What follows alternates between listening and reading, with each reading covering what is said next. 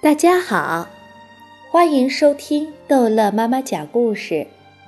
今天逗乐妈妈要讲的是《淘气包马小跳：忠诚的流浪狗之天才守门员》。因为秦老师的突然出现，马小跳他们情急之下，只顾自己跑，竟把金子忘在那儿了。回到家后。马小跳一直放心不下金子，就给唐飞打电话。我们就这样跑了，金子怎么办？金子又不少，他肯定自己回翠湖公园了。他能找到路吧？狗的记忆力是最好的，何况金子的年纪大，经验丰富，他认路的本领那是相当的高。呃，我想去翠湖公园。嗯，你去还不如张达去跑过的快。马小跳又给张达打电话，张达还没听完，说声“哦，我去”，起身就跑。张达使出跟汽车赛跑的速度，跑到翠湖公园的秘密山洞，见金子跟小猫、虎皮猫正玩球球呢。张达又使出跟汽车赛跑一样的速度，跑回家给马小跳回电话。马小跳还等着他的消息呢。第二天下午放学，马小跳他们一走出校门，就看见金子嘴里衔着夏林果送的小足球，已经在那棵古老的银杏树下等他们了。金子，金子，金子跳起来，跟他们一个一个的亲热，两只前爪搂住马小跳的脖子。伸出舌头舔舔马小跳的脸，又分别搂住唐飞和毛超的脖子，舔了他们的脸，跟他们都亲热了。金子还蹲在银杏树下，望着校门口的方向。马小跳高举着球球，金子看球。马小跳把球球扔出去，金子并没有跑去捡，还是一动不动地蹲在银杏树下。望着校门的方向，马小跳自己跑去把球捡回来，问道：“金子，怎么啦？你不是喜欢球球吗？”唐飞和毛超又去跟金子玩，金子还是一动不动地蹲着，眼睛望着校门口的方向。我明白了，马小跳恍然大悟：“金子在等张达。”毛超说。今天轮到张达做清洁，应该做完了吧？忽然听见金子一声欢悦的叫声，原来张达出现在校门口。金子跳起来扑向张达，搂着他的脖子舔了他的脸，这才捡起球球，将球球放在张达的手上。原来，金子还记着昨天张达还没有跟他玩球球呢。我我我教教你当守守门员。张达对金子说：“你你你你。”金子看着张达不知所措。听你说话急死了。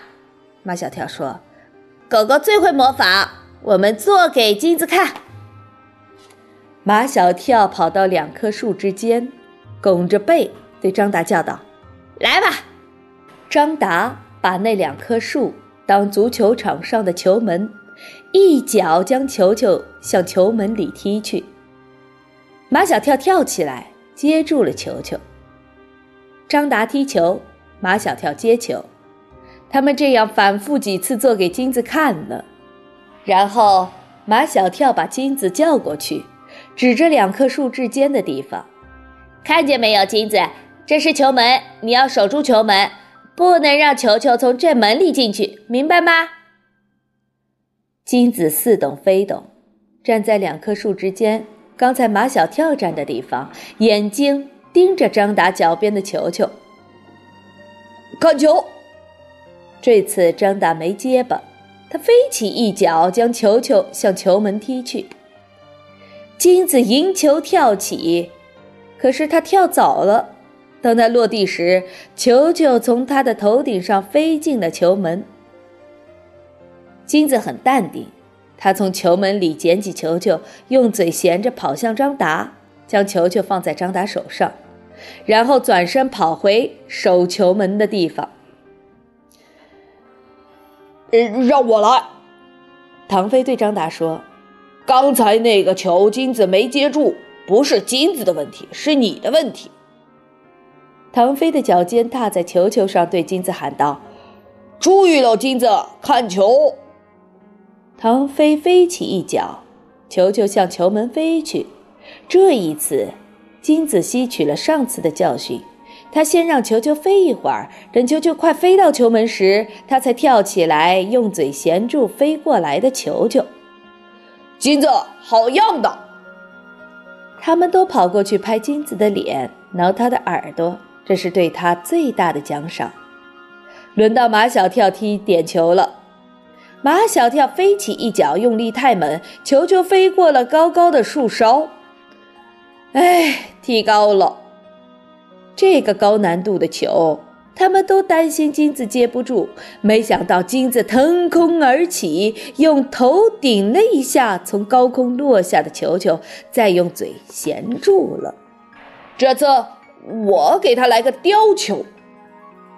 毛超踢的球果然很刁，不仅低，而且偏。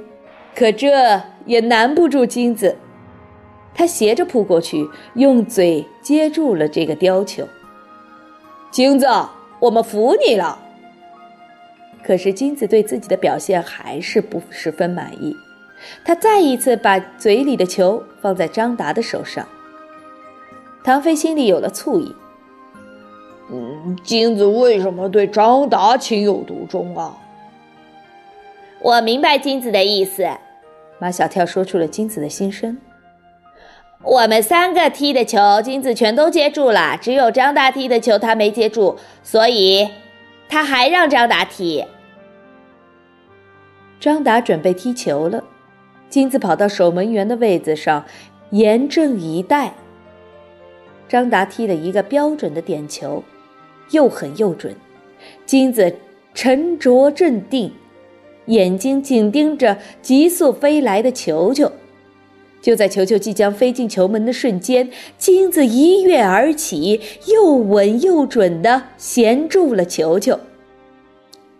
四个酷爱足球的男孩对金子，用唐飞的话来说，那是相当的崇拜。